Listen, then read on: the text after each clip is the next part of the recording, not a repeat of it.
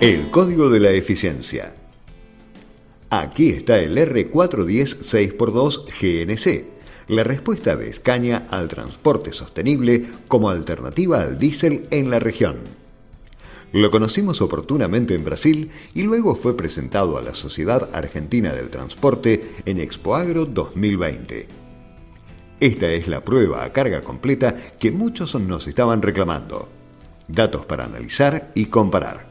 En Planeta Camión Revista ya hemos tenido oportunidad de probar en ruta y a carga plena, único medio argentino en testear camiones bajo esta modalidad, un Scania R410 6x2 diésel. Es por eso que intentaremos en el espacio disponible para esta nota describir las diferencias más notorias entre ambos modelos, GNC y diésel, que en esencia son casi idénticos. Para este tipo de pruebas siempre es metalúrgica Herman aquella empresa que nos brinda su apoyo año tras año en la provisión de un semirremolque de características superlativas en todo sentido, que en este caso es una unidad de configuración 1 más 1 más 1 del tipo escalable para cargas generales. Y ni que hablar de la calidad del equipo de profesionales que la empresa de Gualeguaychú pone a nuestra entera disposición antes, durante y después de cada prueba en ruta. Vaya nuestro más sincero reconocimiento y agradecimiento hacia todos ellos.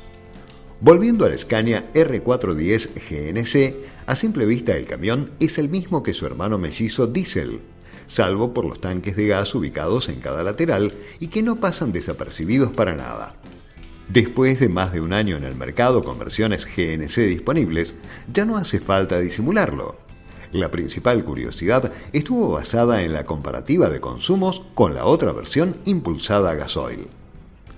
Como ya mencionamos antes, esencialmente este camión es el mismo que el de la versión diésel. Una diferencia destacada, a menos que hubiera una elección puntual de opcionales al momento de la compra, es la distancia entre ejes, pero en cuanto a la posibilidad de configuración son idénticas. El motivo de la variación en la distancia entre ejes radica simplemente en la presencia de los ocho tanques de gas, cuatro por lado, que reemplazan a los depósitos de gasoil, que como sabemos son más pequeños. Esto no significa que uno no pueda encargarle a Scania Argentina un R410 diésel con esta misma distancia entre ejes, aunque no suele ser lo habitual.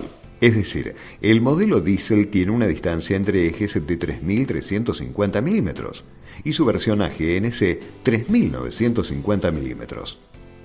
Otro detalle importante de destacar está en el tren delantero, que en este caso viene equipado de serie con suspensión neumática y también con neumáticos del tipo superanchos, es decir, la medida 385-65R 225 los motivos de esta variante se deben a que como se trata de un chasis con una mayor longitud, la posición de la quinta rueda está más adelantada, de forma que el largo total del vehículo permanezca dentro de los límites legales y evitar una posible sobrecarga del eje delantero.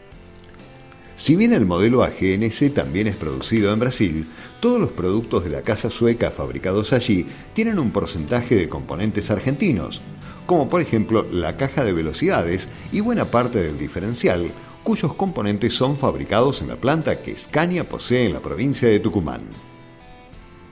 En el camino. La cabina del GNC de la serie R tampoco varía.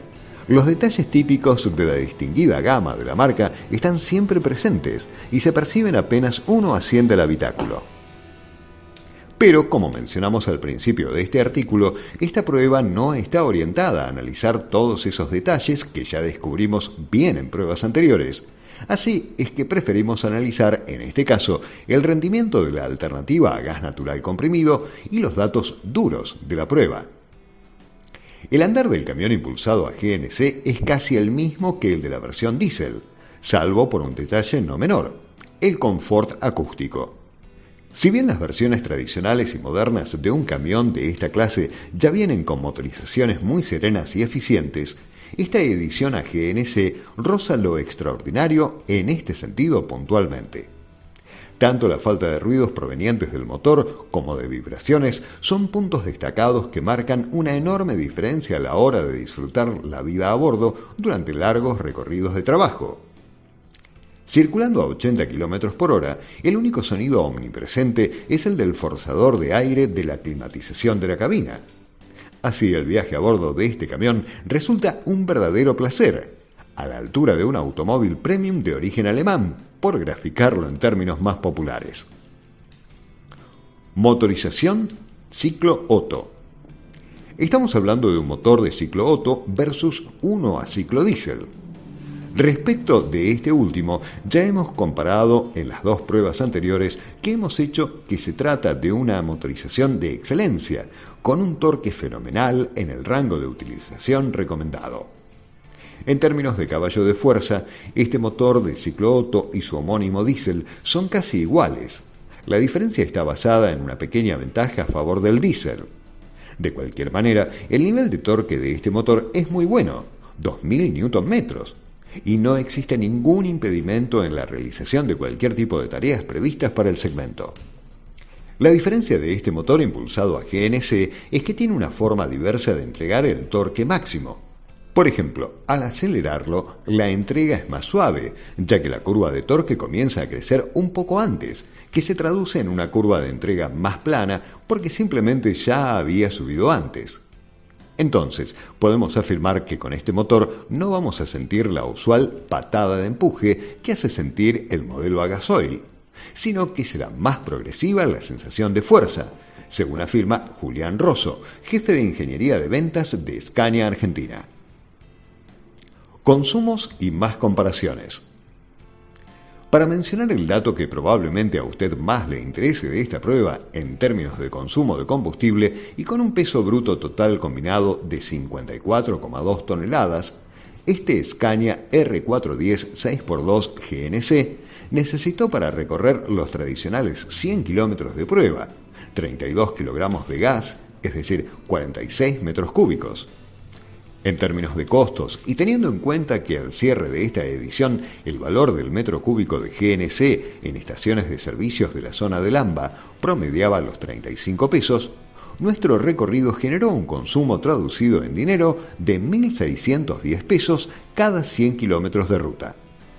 Si tenemos en cuenta que la anterior prueba en ruta que realizamos en la edición número 94 de Planeta Camión Revista fue justamente con una Scania R410 6x2, también Next Generation, en su modelo diésel, podemos entonces hacer una interesante comparativa propia de consumos y gastos.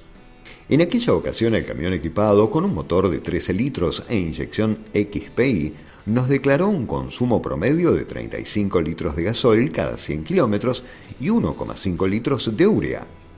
Ambos costos sumados nos da una cifra total actualizada de 3.835 pesos de gastos por consumo. En definitiva, con esta prueba del R410 GNC y comparándola con su homónimo diésel, la diferencia de costos cada 100 kilómetros recorridos ronda los 2.225 pesos a favor de la versión a GNC y comprobada. Vale la aclaración que si bien ambas pruebas fueron llevadas adelante en fechas diferentes, lo importante es que el semirremolque era el mismo, con el mismo tipo de carga, en el mismo recorrido de ida y vuelta y bajo la conducción del mismo instructor profesional, obviamente provisto por Scania Argentina y auditado por Planeta Camión en todo el derrotero de la prueba. A aquellos analistas más puntillosos y a quienes les gusta hilar finito con los números, Además, debamos decirles que existe ciertamente una variación de pesos entre las dos versiones, porque el R410 GNC incrementa su tara en unos 600 kilogramos, debido a la presencia de los 8 tubos de gas que monta. Este tipo de vehículos impulsados a gas tienen sin dudas dos grandes objetivos. Reducir el costo operativo, aquí queda plenamente comprobado, y reducir el impacto ambiental causado por el transporte, en ambos casos, la ecuación es claramente beneficiosa. Aunque de la otra vereda tenemos que decir que influyen negativamente algunos puntos. Por ejemplo, este camión es a la hora de adquirirlo un 35% más caro que la versión diésel, y creemos que ese es uno de los tres puntos que juegan en contra. El segundo punto es la baja autonomía, que según nuestros cálculos con este mismo peso transportado y llenando a tope los ocho tanques de gas antes de arrancar el viaje, el rendimiento promedio rondará apenas unos 500 kilómetros con mucha suerte. Y el último punto gris es el tiempo empleado en cada recarga de gas, que actualmente asciende a un promedio de 40 minutos utilizando un surtidor normal.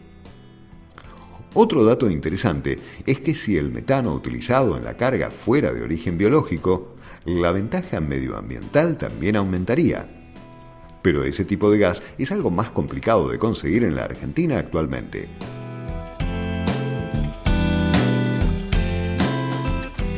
A pesar de la tendencia global hacia camiones 100% eléctricos, todavía no podemos predecir con exactitud cómo serán los camiones del futuro realmente, y menos aún en nuestra región. Aunque sí es cierto que los de los próximos años se verán más seguido innovaciones como estas que son aplicables al mercado ahora mismo. Aprovecharlas ya sería un acierto de vanguardia con dirección clara a cumplir con el código de la eficiencia. Datos de la prueba. Realizada en Ruta Nacional 14. Neumáticos del tractor. Michelin X Multi. Neumáticos del semi-remolque. Bridgestone R152. Precios de neumáticos calibrados según la indicación del fabricante. PBT del equipo completo 54.220 kilogramos. Temperatura ambiente 29 grados centígrados. Humedad 42%. Cielo despejado. Viento del norte a 26 km por hora. Aceleración en partida detenida y recuperación. 0 a 40 km por hora, 21 segundos. 0 a 60 km por hora, 45 segundos. 0 a 80 km por hora, 1 minuto 29 segundos. 20 a 80 km por hora, 54 segundos. 40 a 80 km por hora, 32 segundos. 60 a 80 km por hora, 22 segundos. Frenadas con carga máxima. 40 km a 0, 14,90 metros. 60 km a 0, 29,80 metros. 80 km a 0, 61 metros con 90 centímetros. Sonoridad de cabina.